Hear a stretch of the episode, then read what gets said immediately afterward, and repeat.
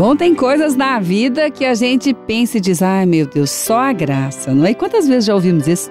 Quantas vezes já falamos? E parece então que é o último momento, né? É a última possibilidade e as coisas ali então, para chegar naquele ponto, aí então a gente diz, ai, só a graça. Bom, mas será que as coisas têm que ser assim? Olha, o livro de Atos, aqui a palavra diz lá no livro de Atos, capítulo 13, ele diz aqui que os apóstolos estavam aí ajudando as pessoas e falando com as pessoas, persuadindo as pessoas que elas pudessem perseverar na graça de Deus. Bom, perseverar na graça de Deus. Era o conselho que eles davam. Paulo Barnabé ali não estava falando para eles, para todos eles, e eu embora diziam, diziam, olha, persevera na graça de Deus. Parece que a graça de Deus não é o ponto final para todas as coisas. A graça de Deus é para ser o início, o meio e o fim. Essa perseverança aí nessa graça. Então, a diferença é que às vezes nós vamos procurar reconhecer essa graça, vamos procurar depender dessa graça quando a coisa já está explodindo. Então é bom rever, porque na vida nós precisamos de ter uma graça especial para determinados momentos. São específicas. Aquele momento ali é uma graça para aquele momento, uma graça específica para aquele momento. E o apóstolo Paulo estava ali falando com o Senhor e o Senhor disse para ele em determinado momento: Paulo, a minha graça te basta. Você vai conseguir passar por isso. Eu tenho uma porção especial para você para passar por essa circunstância. Então, em todas as circunstâncias, você vai depender da minha misericórdia, da minha graça na sua vida. Isso quer dizer que agora, se há uma dificuldade para obedecer um mandamento do Senhor na circunstância em que nós estamos vivendo, nós vamos olhar para o Senhor e dizer: Senhor, eu sei que o Senhor agora tem uma graça especial para que eu possa obedecer. Porque para cada mandamento do Senhor, ele libera uma graça para que possa obedecer, porque Deus é bom e Deus é misericordioso. Por isso a palavra diz que os mandamentos não são penosos. Pelo contrário, eles são para libertar-nos das penalidades que a desobediência impõe.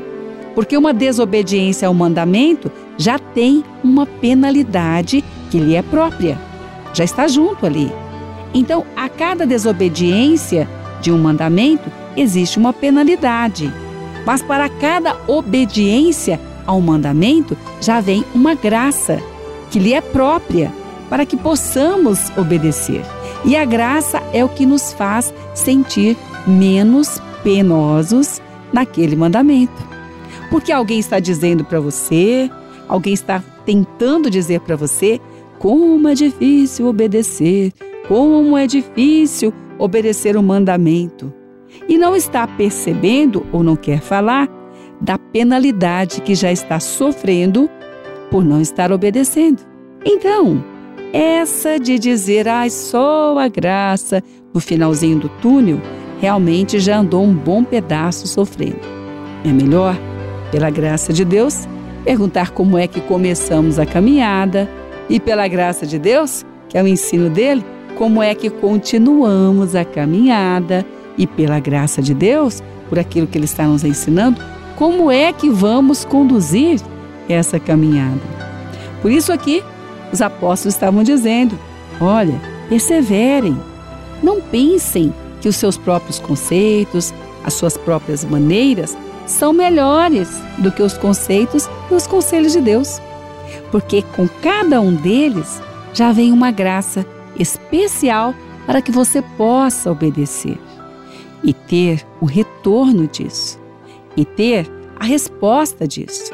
E Deus tem a resposta para isso e é com graça, e de maneira alguma vai te lançar fora nesse momento. Pelo contrário, aquele que vem até o Senhor, querendo ouvir mais daquilo que ele tem para ensinar, ele acolhe. Foi a palavra que diz que ele não vai lançar fora ninguém que vai até ele. Bom, mas e os erros, os desacertos? E as coisas aí que foram feitas, elas vão ser colocadas debaixo da graça do Senhor, do sangue de Jesus que lava, que limpa, que purifica, e vai lançar fora isso e começar um tempo novo de obediência debaixo da graça dele. Bom, então, firmes na graça, perseverantes na graça e com certeza mais dela o Senhor vai dar para receber mais. Porque ele diz que aquele que planta na justiça, na obediência, vai colher na misericórdia, muito mais do que aquilo que plantou.